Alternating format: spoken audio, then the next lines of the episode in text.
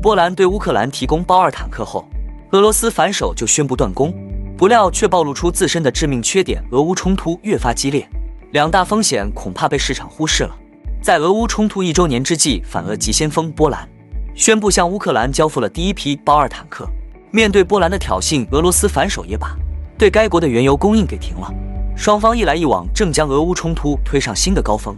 俄乌双方的冲突越发激烈。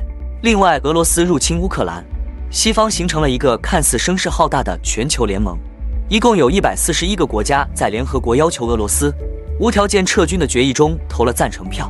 但为何到现在西方国家还未能成功孤立俄罗斯呢？本期影片我们就一起来看看这对市场又有何潜在影响。哈喽，大家好，欢迎来到我的财经老师说，带您用宏观经济解读世界金融市场。帮助你掌握趋势，提前实现财富自由的梦想。如果你也对股市投资理财以及宏观经济市场感兴趣，记得订阅我的频道，打开小铃铛，这样你才不会错过最新的影片通知哦。那我们就开始今天的节目吧。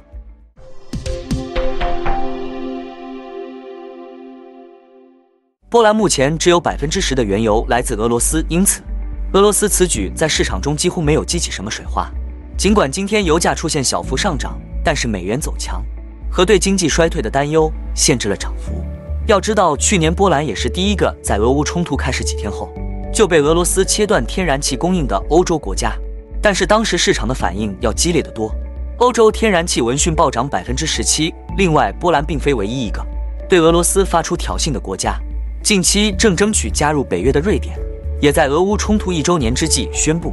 决定向乌克兰提供大约十辆豹二坦克，同时还将交付 IST 和霍克防空导弹系统。此举将与德国协调。瑞典首相办公室还表示，该国决定加入对乌提供豹式坦克的行列，将有助于乌克兰赢得战争。同样挑衅俄罗斯。为什么俄罗斯只对波兰断供呢？这是因为早在俄乌冲突爆发后不久，瑞典就主动宣布停止进口俄罗斯原油，因此俄罗斯只能拿还在进口俄油的波兰出气。俄罗斯的反击以及市场的表现，暴露出一个重要的信息，那就是俄罗斯的筹码已经不够用了。相比之下，美国及西方国家近些时间对俄罗斯的经济制裁，则火力十足。光是一招油价上限，可能就令俄罗斯损失惨重。该国财政部本月早些时候公布的数据显示，俄罗斯一月份石油和天然气收入同比暴跌百分之四十六。总部位于赫尔辛基的能源与清洁空气研究中心。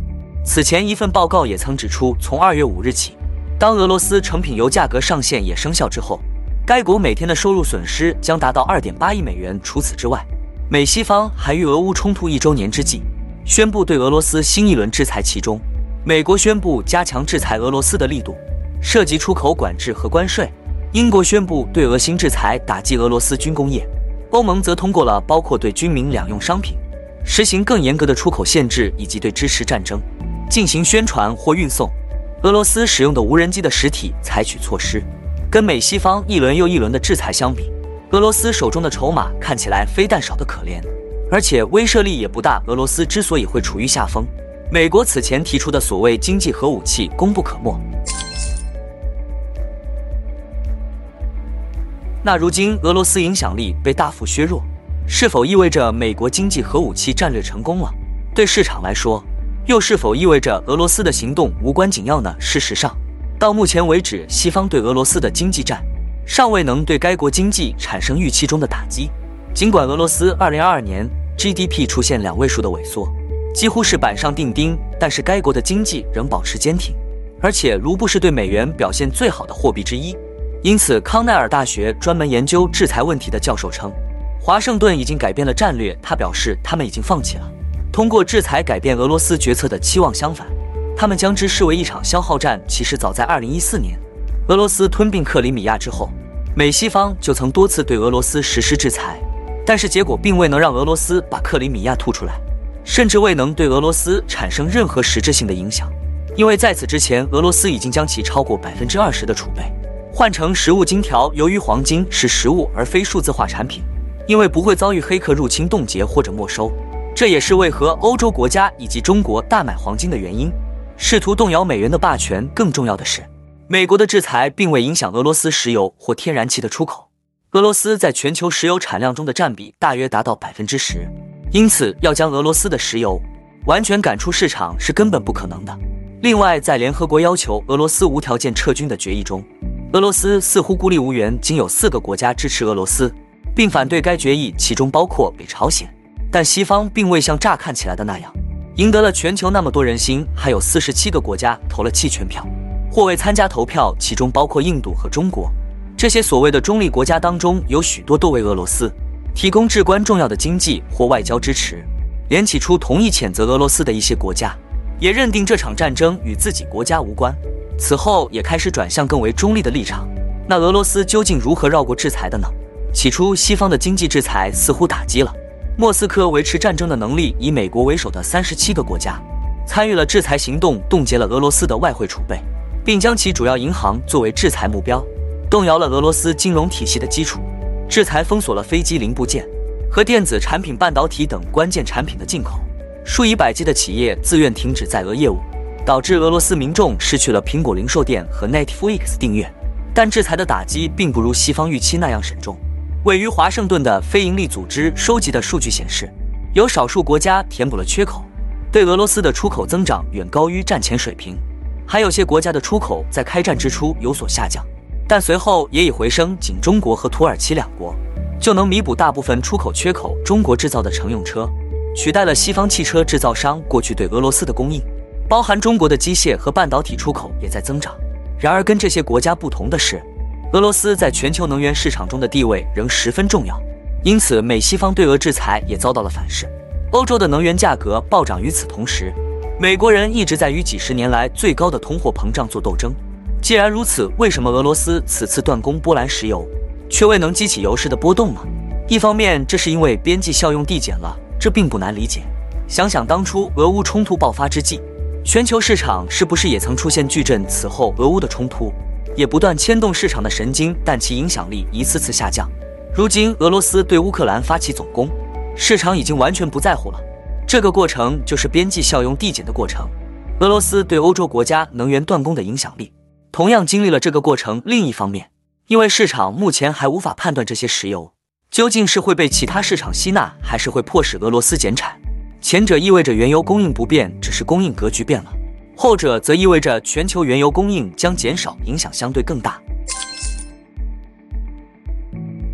除了油价之外，这一系列冲突中还有哪些值得关注的点呢？从能源市场的角度来看，由于俄罗斯让出了欧盟大部分市场。美国正趁虚而入。据白宫的数据，去年美国对欧天然气出口量增加了一倍多。此外，美国原油产量激增也有助于稳定欧洲市场。能源历史学家标普全球副主席丹尼尔耶金表示，美国重新回到了上世纪五十年代以来在世界能源领域的主导地位。美国能源现在正成为欧洲能源安全的基础之一。换句话说，美国正在重新夺回全球能源的主导权。下一步很可能就是重新控制油价了。如果达成这一目标，那么美国控制住通胀的可能性将激增，从而可能会影响美联储的决策。这可能是目前市场最需要关注的因素了。从地缘政治的角度来看，欧洲的重心可能已经东移。德国外事理事会分析师认为，在俄乌冲突一周年之际，拜登并未前往德国，而是去了乌克兰和波兰。这意味着波兰正慢慢成为新的战略重心，至少是在冲突还未结束的情况下。欧洲对外关系委员会。高级政策负责人彼得·布拉斯表示，波兰高层本身也有这一野心，因为德国对冲突的反应令该国感到失望，而将欧洲重心移到波兰，其实也符合美国的利益，因为作为欧洲原本的重心，法德两个近些年来似乎越来越不受控制，因此美国扶持新的势力也并非不可能。如果真是如此，那么市场日后恐怕也需要更加关注波兰的动向。另外，就俄乌冲突本身而言，美国虽然已经不再指望通过制裁来迫使俄罗斯让步，而是将其视为一场消耗战，但是对于美国本身来说，时间恐怕也不多了。路透社二月六日至二月十三日对四千多名美国人进行的一项新调查显示，美国人支持向乌克兰提供军事援助的比例已经降至百分之五十八，远低于二零二二年四月民调中百分之七十三的支持率。美国人对支持乌克兰的热情减弱。可能会限制拜登充分兑现其对乌克兰承诺的能力。此前，拜登表示，只要俄罗斯军队留在乌克兰领土上，美国就会坚定不移地提供支持。现在，美国两党正就债务上限进行拉扯。在美国向乌克兰提供数十亿美元的援助之际，共和党人要求美国政府大幅削减开支以控制赤字。虽然对乌克兰的援助在美国国会仍得到两党的支持，但一些共和党议员质疑，为什么美国要在国人为高通胀和可能衰退的经济而烦恼之际，花费数十亿美元帮助乌克兰？一位要求匿名的美国官员甚至表示，政府已经告诉乌克兰政府，美国的资源不是无限的，因此在观察俄乌冲突的走向时，除了要紧盯俄罗斯国家的财政状况之外，美国国内对乌克兰的支持力度也需要重点关注。战争已经过去一年，俄罗斯的策略很明确，等待西方出局。普丁认为，担心战争对本国经济和政治造成损失的欧洲国家最终会放弃对制裁以及武器供应的支持。在这场冲突中，已经保持中立的亚洲、中东和非洲国家将继续增加与俄罗斯的贸易。也许就连美国在明年的总统选举中，也会对战争感到厌倦，并向乌克兰施压。迫使其向普丁让步，西方如何保持一致，以及能让世界上多少人，至少一定程度上站在他的一边，很可能决定冲突的结果。那我们今天的节目就先分享到这里。你也喜欢用宏观经济看全球投资的机会吗？如果你也喜欢这样的内容，记得帮我点赞以及订阅分享，YouTube 的大数据就会再推荐类似的影片给你哦。那我们下一支影片见了，拜拜。